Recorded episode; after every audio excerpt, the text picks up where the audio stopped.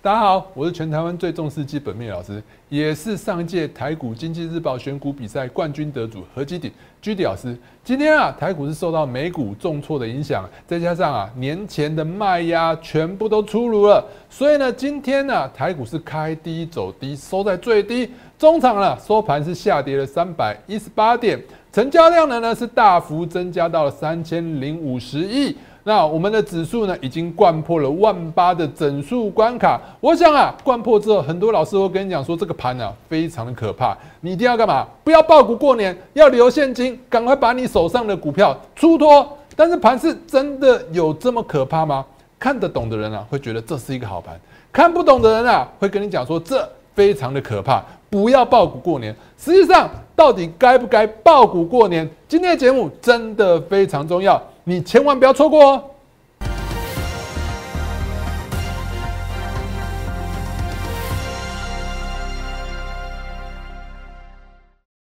各位亲爱的观众朋友们，大家好，欢迎收看今天的股市航海王。好，在开始之前呢，我想啊，大家应该都非常的紧张，非常害怕。今天呢，跌破了万八。到底后续该怎么样？不过呢，在这边之前呢，在开始之前呢，一样先给大家看一下我给大家盘前资讯。来，盘前资讯的部分啊，其实早上啊，我觉得这些的盘势啊，都是根据昨天的状况。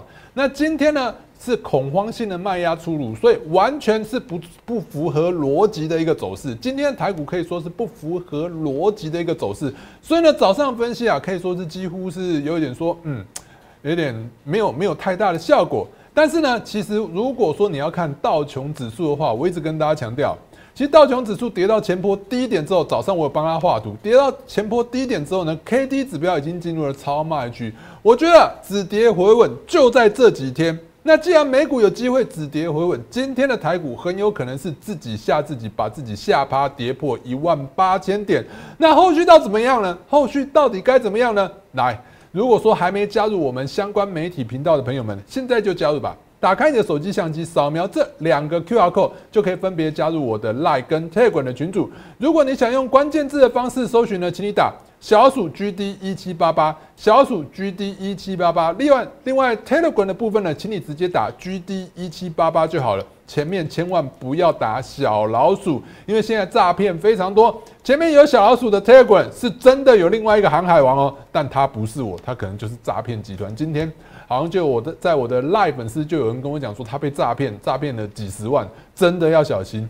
另外呢，我们的那个 YouTube 的频道还有脸书的频道也千万不要忘记做订阅。打开你的手机相机，扫描这两个 QR code。就可以加入我的脸书频道，还有 YouTube 的频道。如果觉得我们的分析不错的话，记得要帮我按个赞哦。好，来，那我们就来看一下台股的部分。其实台股走到这边的话，今天跌破了一个一万八千点的这个整数关卡，是完全跌破了。大家应该会非常担心，说啊，会不会后续持续下跌？台股要转空了吗？那你再看，如果你再从技术线型的话，很多老师可能会跟你恐吓，来，N 头出现破颈线，后续会持续的往下跌，跌跌跌跌不休的跌。其实我觉得并没有那么悲观。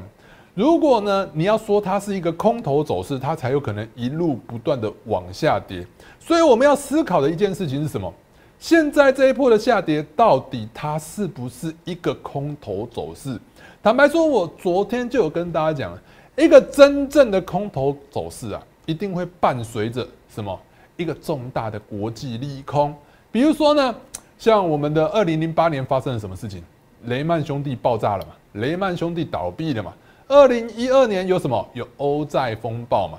二零一五年的时候，那个时候是要升息，准备要升息，大家是觉得有点恐慌，但是升息过后还是持续向上嘛，对不对？也就是说呢，我一直强调一个基性是什么？我强调的基性就是升息实际上是不会造成股市的下跌的。好，我们刚刚讲的重大国际利空，在二零一七年、二零一八年的时候呢，那时候川普执政，呃，股市有一阵子有比较明显的卖压，是为了什么？中美贸易战，对不对？中美贸易战。对不对？那个时候中美贸易战呢，造成股市是有比较明显的滑落。那到二零二零年是真的一个空头，哇，大跌，大跌之后立刻向上涨，因为联总会一直放钱嘛。二零二零年为什么会走空？因为新冠肺炎。新冠肺炎是不是真正一个空头？对吧？没错。好，新冠肺炎是一个真正的空头。那到现在为止呢？来，我们可以发现。你到今天为止，你有发现什么国际重大利空会造成股市持续一路一路的往下跌的？没有。好，那我们来细数一下，好吧？现在细数一下，到底盘面上有什么国际内的重大利空，可能会造成股市持续的往下跌？这才是你应该要思考的一个部分。好，我们来想一下。来，最近啊，第一个大家应该都知道了。我想，只要有在看节目的人，大家应该都知道。每一个老师都会跟你讲，现在就是为什么要升息、升息、升息，所以股市会跌，对不对？既然升息，股市会跌，所以大家都会请你看什么？美国十年期公债值利率，美国十年期公债值利率。实际上，你看到美国十在十年期公债值利率在往上的时候，股票早早就已经跌了啦。你去看美国十年期公债值利率根本没有意义。你要想的是，美国十年期公债值利率会不会持续在一路在往上？所以，我之昨天跟大家讲说，你看，我没有请你看美国十年期公债值利率，我反而是请你看什么？布伦特原油嘛？为什么？因为如果原油价格持续的向上涨的话，那代表什么意思？代表通膨失控。通膨失控的话，联准会可能会持续的升息升息。那联准会升息的话，美债值利率当然就会持续的向上嘛，对不对？好，那。我们要扣掉升息的因素，其实我告诉大家，升息并不会造成股市的重挫大跌，一路的往下变成走空，绝对不是。一定要有一个重大的利空，比如说像雷曼倒闭哦。为什么呢？大家想想看啊，如果说升息直接造成股价走空的话，股价走空会不会影响到经济？现在美国为什么能升息？因为他们经济好嘛，他们的失业率的话。到最新公布的失业率就是只有三点九，根本就是充分就业。那再加上通膨高涨，所以呢，美国才想要升息嘛。那如果因为升息而造成股价往下崩盘，那你说它还有办法升息吗？崩盘绝对会伤害经济的嘛。也就是说，如果它真正升息的时候呢，股价就真的崩了，那完全来讲，那它就没有办法升息了。如果能持续升息的话，就代表说经济好，而且升息不会影响到股市，它才有办法一路一路的往上升息。我之前的节目就已经跟大家讲了，你看一下过去，从二零一五年十二月升息以来，只是股价稍微震荡一下，后续还是持续的走高。那我们就不再多说了。所以升息绝对不是造成股价走空的一个因素，所以绝对不是。那你要去观察什么？我觉得你与其你去看那个美国十年期公债的话，你还不如去看地缘政治有没有办法，有没有可能发生战争呢？就是俄罗斯跟那个乌克兰那边，现在呢，俄罗斯那边呢，因为乌克兰可能想要加入北约，那乌克兰加入北约对俄罗斯来讲就是个威胁，所以呢，俄罗斯已经表明了，如果说啊乌克兰加入北约，他就要打过去，那打过去造成战争的话，这才是有可能会造成股市崩盘的一个原因。但是目前看起来。现在核子弹的世界，没有人愿意打战，就好像台海危机一样，还有中国跟美国的关系一样。其实大家都都觉得，哎，可能会发生战争，但是实际上战争发生的几率是微乎其微。所以呢，升息不可能，地缘政治战争是不可能的。那再来呢，还有什么原因是这一波股票下跌的主因呢？哎，好像没有嘛，经济很好。你要勉强说的话，疫情，疫情从二零二零年三月一路蔓延到今天。美国呢，其实也经历了几波疫情，到现在美股前一阵子，美国前一阵子啊，单日确诊是超过百万例的。那你看他们封城了吗？他们封锁了吗？没有，因为欧 r 狂的部分呢，现在啊，现在大家都在学习跟欧 r 狂，应该说跟新冠肺炎呐一起共存。为什么要一起共存？因为其实欧 r 狂的疫状况症状啊，其实在现在的媒体资料在写出来的话，都是哦咳嗽、喉咙痛。啊，就好像小感冒，所以以台湾来讲，虽然说我们的部长不说，以台湾来讲，我们部长不说，诶，会升级到三级，可是我觉得他在做的事情，我们现在政府在做的事情，慢慢也是在转向一个跟病毒共存的一个方向。哦，就像最近这两天不是推出了什么疫苗的护照嘛？有疫苗，你打了疫苗就可以去哪里去哪里去哪里。所以呢，慢慢慢慢，大家都会学习跟这个疫情共存。所以我认为啊。绝对不会是因为疫情而造成股市的大跌。如果真的是因为疫情的话，前几天美美国那边的单日确诊超过百万例，美股早就应该崩崩崩崩崩，所以不是现在大家担心的就是升息，但是升息就是不会造成股市的崩盘。如果升息造成股市的崩盘，它就升不上去了，这样大家懂了吧？所以呢，这一波的修正就不是外力，是市场自己的恐慌。市场自己的恐慌，它叫做什么？技术性的修正。只要是技术性的修正，坦白说，跌下来之后呢，它一定会涨回来。跌下来一定会涨回来，即使它是一个。你说它是一个反弹也好，它也许很难在往上再创新高。所以呢，最近前一阵子有很多老师跟你喊说万九、两万、两万一都乱喊，我只有跟大家讲哪里一万八千五百点，你可以去看一下我之前的频道，我前几天讲的，我在刚破一万八的时候呢，我那时候跟大家讲是沿着 W 底的理论形态嘛，W 底的理论形态的话，算到一个理论目标标理论目标价。它就是一万八千七百点，但是一万八千七百点呢，它会碰到哪里？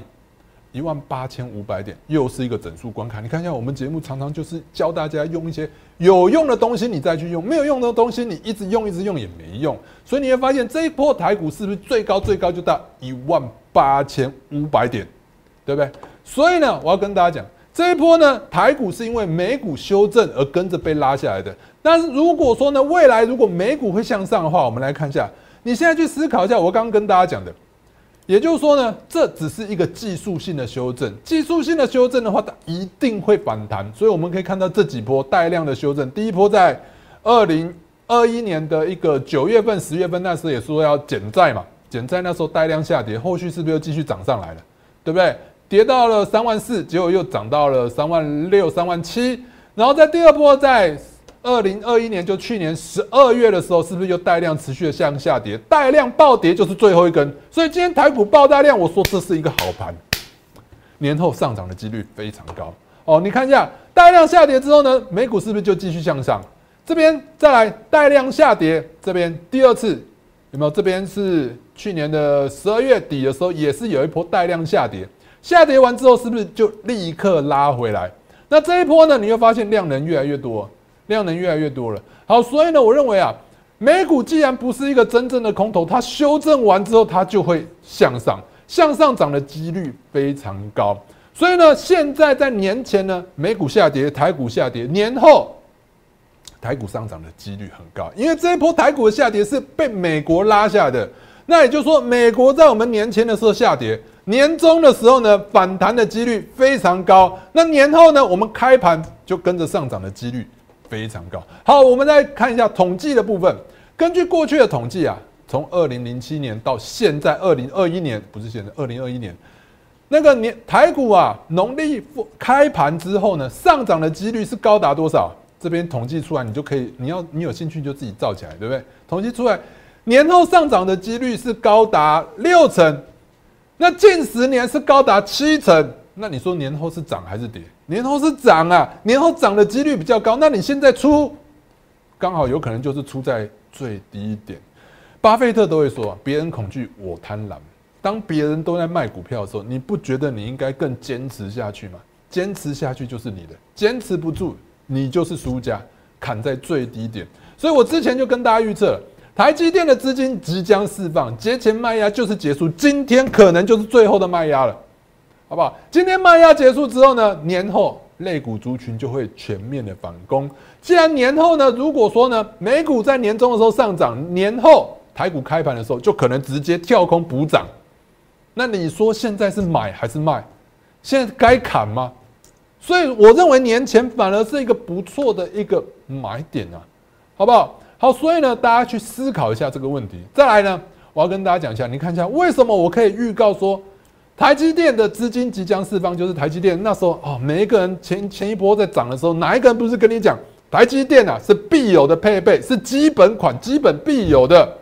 那你看一下现在还有没有那些跟你在讲说台积电是必有的一个股票、必有的持股？你看它现在还有没有？可能都没有哦，我卖光了，卖在最高点。对不对？现在台台积电是不是下跌了？来，我们来看一下为什么我可以预测到台积电下跌。我那个时候就跟大家讲了，台积电二三三零的部分，来这一波大涨，你会发现这一波的大涨，这一波的上涨带动台股再次挑战一万八千五百点。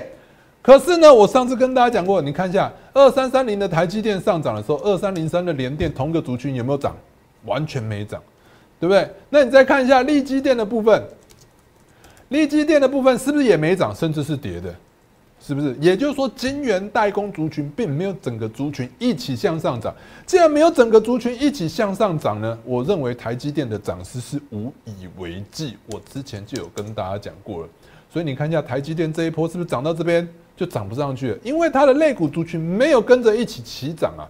所以你会发现这一波啊，我们在十二月、一月的时候，我们只有做几档股票，做几档，就是元泰、利凯跟星云嘛。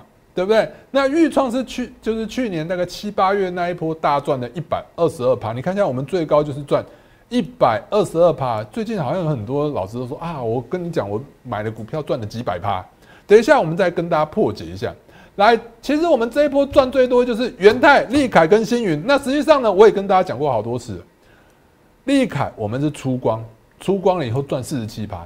星云我们也是出光赚了多少？三十三趴。那我们可以看到，现在的利凯是不是我们那时候出掉的时候，我们已经不再重复了，因为时间真的不多，好不好？我们那时候出在九十九块附近，而且是布局在这边附近的低点，赚到九十九块这边的高点。那为什么出掉？因为一百块的整数关卡上不去嘛，类股族群开始出现下跌，长源科出现下跌，所以呢，一百块我就估计它可能上不去，上不去我们就必须要全出，而且我已经跟我的会员朋友讲，我全出光，你看一下。我们是不是在台股下跌之前呢，先带会员创造了一波获利？现在呢，在积极的进场，在布局其他的股票。那这几天呢，是不是大大涨了之后，还是没有办法突破一百块的整数关卡？我也还没有进场，对不对？好，再来星云的部分呢？哎，你看一下，我们也是出在相对的高点，我们这边是全部出，全部出。我那时候跟大家讲说，星云呢，我看到为什么我要出？因为我发现它的肋骨族群已经无以为继了。我那时候跟大家讲说，半导体相关类股族群第一棒精神指标是谁？三幅画，三幅画涨不上去。那三幅画涨不上去的话，星云我也必须要跟他说拜拜。虽然说我很舍不得，但是呢，其实买股票还是要会出嘛，会出对不对？你才会赚钱嘛。你买股票难道你是为了跟他谈恋爱吗？对不对？我们买股票就是为了要赚钱嘛。所以呢，我们在这边呢出，也许没有出在最高点，但是现在回头一看，是不是出在相对的最高点？那时候出掉可能有一两根涨停，可能还有一些会员，老师你为什么要出掉？那那那都是事后话，对不对？那为什么要出掉？我现在就要跟大家讲，我们出掉利凯跟除掉星云最大的原因，就是因为它的肋骨族群呢已经无以为继了。好，我们来看一下。以星云来做个例子的话，星云我们来对照一下三幅画。三幅画的部分，你会发现我为什么星云要出？因为三幅画已经出现了一个跳空下跌，就在这里。如果你要画一条线的话，我们画这一条线画出来，你就非常清楚了。这条线的左边的部分，你会发现三幅画，诶，它是继续在维持在高档。当然，我在这几天即使是出现下跌，我也不会把它卖掉。可是呢，到了我这一条线的隔壁，你会发现。三幅画这边出现了一个跳空缺口，在这边，在这边出现了一个跳空缺口之后，你会发现星云也跟着跌了，而且呢，星云也是有跌破这里有一个缺口，对不对？所以在这个缺口都被跌破的情况下，我不得已啊，为了我会员的获利啊，我必须要请我的会员先出场获利了结。哦，我们就是持续的在这附近呢，出在相对的高点。那这几天呢持续再涨，你会发现。星云持续的往上突破，很多老师都跟你讲，星云好，星云棒，他没有跟你讲到三幅画会跌，因为我已经看到未来三幅画会跌，三幅画会跌，所以星云可能也很难涨，所以你会发现，我们就出在最高点，你看青云现在是不是一路的往下跌，三幅画一路的往下跌，还有之前呢，如果你要我再用一个例子的话，我之前也有看好星星，对我。你在看我们之前大概十一月的时候，那个时候我们也有带会员买星星，好，星星呢我们也是出掉。为什么我们出掉？因为我们来这个区间，我们来观察一下这边的星星呢。我们那时候布局是在这边，它向上冲新高之后呢，你会发现锦硕在这边创新高之后，锦硕理论上如果同一个类股族群，它就是会同涨同跌，但是锦硕呢并没有跟着一路的创新高，反而呢是一路的在低档震荡。在新兴不断的创新高的过程当中呢，锦硕却一路的没有办法创新高，而且这边还出现一个恐怖的上影线，对不对？就是完全没有办法创高。所以呢，星星呢，最后终究还是被紧缩给拖下来了。到现在呢，是不是出现比较明显的下跌？是不是完全预测正确？所以呢，你会发现我们的节目啊，为什么一直跟大家介绍一些类股族群？也许啊，我介绍很多类股族群，你现在回头一看，也许是没有涨。但是我为什么一直帮大家追踪类股族群？因为同一个类股族群会同涨同跌，你要发现到同一个类股族群全部都在涨的话，这个趋势会比较稳。当然，我们介绍的类股族群只是跟大家讲说，哎，这些股票是有机会的，但是我也不一定全部买单。比如说，像我们之前介绍的一些肥料类股啊，台肥，还有那个新农的部分，新农还是维持在高档，但是我们就是没有没有进场。为什么？因为我们在盘中的时候，在做判断的时候，觉得哎。发现还是不能进场，所以我们就没有进场。所以，我们节目上都尽量帮大家去找一些哎会起涨的类股族群来跟大家做分享。哦，这中间呢，当然也是包含了有一些可能我们会进场的一个股票。好，最近来讲呢，我要跟大家讲一下，我们最近做了元泰，做了利凯、星宇，你会发现这几档里头只有什么元泰我没有出嘛，我只有出了利凯跟星宇。那最近有很多的老师会说啊，他的股票很强，都赚了几百趴。其实你会发现，从去年七月航运类股，五月份到七月份航运类股跟钢铁类股大涨之后，其实行情并没有那么好做，并没有不是说不好做，呃，会做的当然还是可以赚得到钱，但是你会发现它的波动不会像航运类股那一波随便就几百趴。不会了，很难赚到几百趴。其实三十趴到六十趴就已经是非常棒的一个幅度了。尤其是像最近，好，就拿今天来讲好了。今天你能找到几档会涨的股票？所以我们今天没有跟大家讲太多的类股族群，但是我还是跟大家讲说，现在并不是一个 砍掉股票的时机。好，那我们来看一下。好，最近很多老师啊都会在跟你讲说，哎，因为现在盘面上没什么股票了，真的会涨的就几档，好不好？每个老师现在好像都有励志，还会跟你讲说，励志我们从什么时候就开始布局了？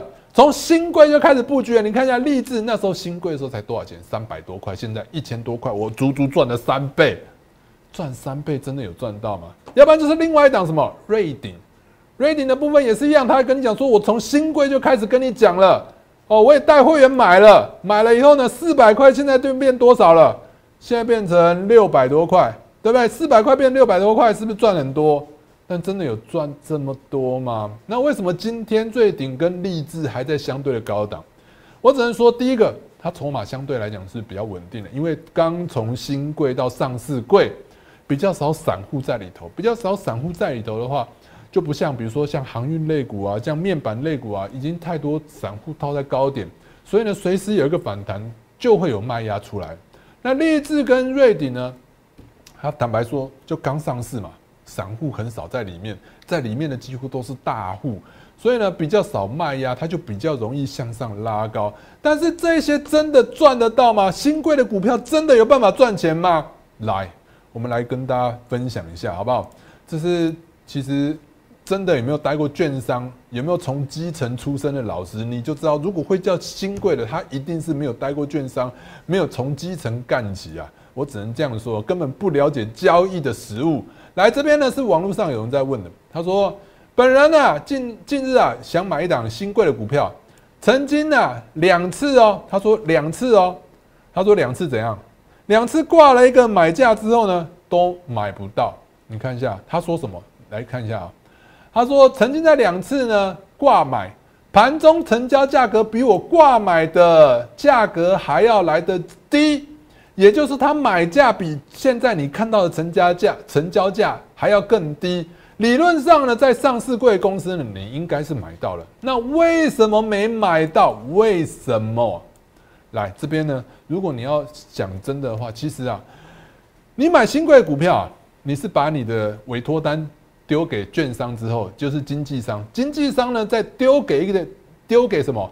指定的就是你这一家公司指定的券商去做买卖撮合，那这个买卖撮合呢，也就是说呢，他卖不卖给你是谁决定的？是券商决定的，跟一般跟一般我们上市柜的观念是比较不一样的。我们可以看到这边就可以很清楚的告诉你，那个你的买卖对手呢是券商，不是其他的散户或其他的卖家。也就是说，你挂的比较高没有错，成交价比较低没有错，但是呢，券商可以不卖给你，而且呢，它还有量的问题，你要买根本就买不多。我一直跟大家讲，什么叫做重压？你一定要重压才有办法大赚。你看一下我们呢，我们就是一直较劲。你看一下做对股票一直较劲。元泰我们叫了八次，其实是八次。利凯我们叫了四次，星云我们叫了七次。你就是要叫的多次，你才会赚嘛，对不对？我常跟大家讲说，你买你有一百万哦，你十万块买一档股票涨了四根涨停板，涨了四根涨停板，你十万块也不过赚四万而已。四万至于一百万，不过就是四趴。好不好？所以新贵的股票，第一个你是几乎就是不好买，买不到；第二个买买不多，为什么？最近大家应该会听到很多老师跟你讲说，来新贵的股票，你给它买下去，报到上柜之后呢，就会大赚，就像立志跟瑞鼎，复制立志跟瑞鼎来。那我问大家一个问题：利基电为什么上市一直跌？利基电为什么上市之后就一直跌？难道新贵的股票？上市之后就一定会涨吗？你看一下利基电从上市从这边开始就一路往下跌。好，也就是说在新贵的股票根本就不好买卖啦。那最近呢，他们会说你要复制什么？复制你那个利利智跟瑞鼎的一个股票的话啊，有一档盘面上有一档新新的，有可能是下一档上市要大涨的。我告诉大家，其实我也知道了，它叫做什么彩玉啊，但是我还是不愿意叫我的会员买啦。为什么？因为呢，你看根本买也买不到。来，我们来看一下挂价到底几张。新规的股票是以一股一股做计价的，所以呢，你看一下你要买，好不好意思啊，只有十一张又零六十一点六张的意思啊，好不好？那根本就没有多少可以买。你总共你能买几张？总共十三张，你的会员只有十三个嘛，好不好？你要卖也不好卖啦，好不好？真的上到新贵。从从新贵转到上市贵，你能买几张？对不对？你你再卖掉，真的一定赚吗？就像我刚刚讲的，利基店从新贵变成上市贵之后大跌，一定涨吗？好，所以也就是说，你看到刚刚那一些，不管是励志还是瑞鼎，其实你看到这么美丽几百趴的获利，根本都是虚的，赚不到。因为新贵的股票你根本赚不到，所以我们根本没有较劲这种新贵的股票。好，所以呢，我们来看一下，假设呢，你真的真的呢，从上市开始，立志真的有这么赚吗？好，我们来看一下，也就是说，在这个立志是在一月十三号挂牌的，挂牌上市之后呢，我们看一下前面都是 O O 的，O O 的是不好买的日子啊，这边都是不好买的，这边都是不好买，我们把它盖起来。好，从现在开始买，你真的有办法赚到几百趴的获利，七百五到一千块。并没有，而且你还要抓对，你怎么知道那一天开盘下跌之后是会持续上涨的？所以新贵的股票根本就不好买，你要看券商卖不卖给你，不是你的交易对手卖不卖给你啊。利基店之前我就听说很多人想买买不到，好在瑞鼎也是一样，一月七号挂牌，你看到它这么迷人，从四百块一路涨到七百块，这么迷人的获利真的赚得到吗？一月七号挂牌，我们从一月七号挂挂牌之前全部遮起来的话。就是这一段，你真的有赚到吗？而且再来，它的股价非常高，五百块、七百块的股票，你能买多少？没办法买了。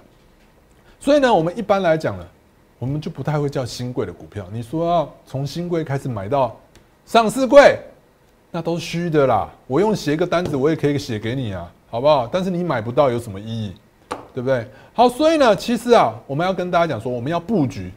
我们要布局，而且做对，要持续的重压重压，你才会赚得到大钱。你看一下我们这一波，其实我们已经提前帮我们的会员们有先出场获利了结一些，等于是相对来讲做个避险，这一波下跌就会比较没有受伤。而且呢，我们出来之后资金就有办法怎样去买其他这一波下跌跌的比较深的股票，对不对？所以我们利凯是出掉了，仙云出掉了。你看一下我们的元泰，为什么我们留元泰？我们看一下元泰的部分。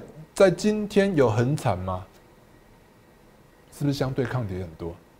大盘跌死了，不好意思，我们家还是维持在一百五十块之上震荡，就是这么强势，好不好？你把一百五十块画起来的话，这边不是假跌破吗？我们都只是照着葛兰碧八法书上教你的，很多人为什么看着书还是不会赚钱？因为心理的问题，你心里跟不上，你只要有点跌，你就受不了。就像今天一样，今天为什么会重跌？因为市场恐慌的情绪一来了以后呢？大家在路上，大家在这个市场上就只是想要卖股票，你不会想买股票，你绝对不会想买股票，因为市场的气氛一直跌，一直跌，会造成股市持续的轮轮动的下跌，就好像滚雪球一样，一直滚滚滚滚下去，哦，就大跌了。好，所以呢，真的大跌就好像，诶，银行啊，如果受到挤兑潮的时候呢，你会发现啊。大家会说哦，不要怕，我们很多钱，我们很多钱，但是你讲也没有用啊，大家都很恐慌的，赶快来挤兑了。好，再来呢，今天盘面上到底有什么股票？其实啊，我一直跟大家讲，最近我看到的就是伺服器相关类股，而且你还要找基本面好的股票，因为呢，美国要升息，升息之后呢，资金就要紧缩了，资金紧缩呢，这一波你一定要挑什么有基本面的股票，你才会撑得住。为什么我的我们的元泰撑得住？因为它基本面。就是好。再来呢，我刚也跟大家分享，为什么我要卖掉利凯？为什么要卖掉星云？因为类股族群的部分，类股族群走弱，我就必须要把它卖掉。但是呢，目前盘面上的类股族群，坦白说，伺服器相关类股族群走势还是非常强。比如说今天大家都会喊的什么“旗红旗红旗红”，每一个人都在喊“旗红旗红”，因为旗红就只有几只在涨了，好不好？旗红散热模组，它做伺服器的散热。也就是说呢，散热模组呢，它除了带动 PCB 的一个相关类股上涨之外呢，也带动到什么散热模组，对不对？所以散热模组呢涨起来，就代表说什么意思？现在盘面上伺服器相关的类股还是非常的强势。所以呢，我们之前帮大家找的伺服器相关的类股，其实我已经很久没有盖牌了。你去看我之前节目就知道，我们上波盖牌应该就是元泰了吧？好不好？我这中间就是跟大家讲一些类股，你自己去猜我到底买哪一档嘛。我们真的很久没盖牌了，这一波盖牌为什么会盖牌？就是非常有把握。你看一下，今天台股大跌，我们不要说台股大跌，你看这几天它根本就没什么跌，对不对？跌下来之后就立刻拉回来，这就是非常的强势，有没有？今天应该说昨天收了个十字线之后，今天台股大跌，今天台股大跌，我们给大家。它今天的走势呢，也还是在这一根红棒子这附近震荡而已。哦，如果说呢，你想要知道这档股票到底是哪一档，你会发现，我们挑这档股票，就是伺服器相关类股，跟大家讲过了。来，基本面好不好？来，我们之前跟大家讲过，第一波伺服器上涨的，就是最重要的，就是金相电跟博智。金相电跟博智的部分呢，基本面营收我们给大家看过，你看金相电在这边。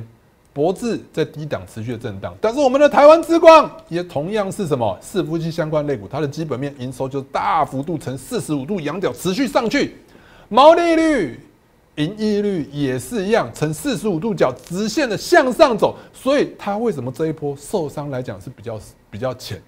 就是它小小的震荡一点点，就是相对抗跌，相对抗跌年后台股反弹之后，它就很有机会持续向上突破新高。所以现在布局正是时候，想要跟我一起布局这一档台湾之光的朋友们，趁现在过年前我们最后今年最后一档的方案，跟我一起加入这个九四八限量红包专案，有限定名额。自己的红包自己赚，你现在进场布局之后呢？我们年后就等着领红包，把握过年前最后进场布局的机会。想要跟我一起进场布局，可以透过下面的电话或透过我们旁边这个 line 来直接跟我联系。今天节目到此，我们下星期一见。立即拨打我们的专线零八零零六六八零八五零八零零六六八零八五摩尔证券投顾陈彦荣分析师。本公司经主管机关核准之营业执照字号为。一一零经管投顾新字第零二六号，新贵股票登录条件较上市贵股票宽松，且无每日涨跌幅限制，投资人应审慎评估是否适合投资。本公司与所推介分析之个别有价证券无不当之财务利益关系。本节目资料仅供参考，投资人应独立判断、审慎评估并自负投资风险。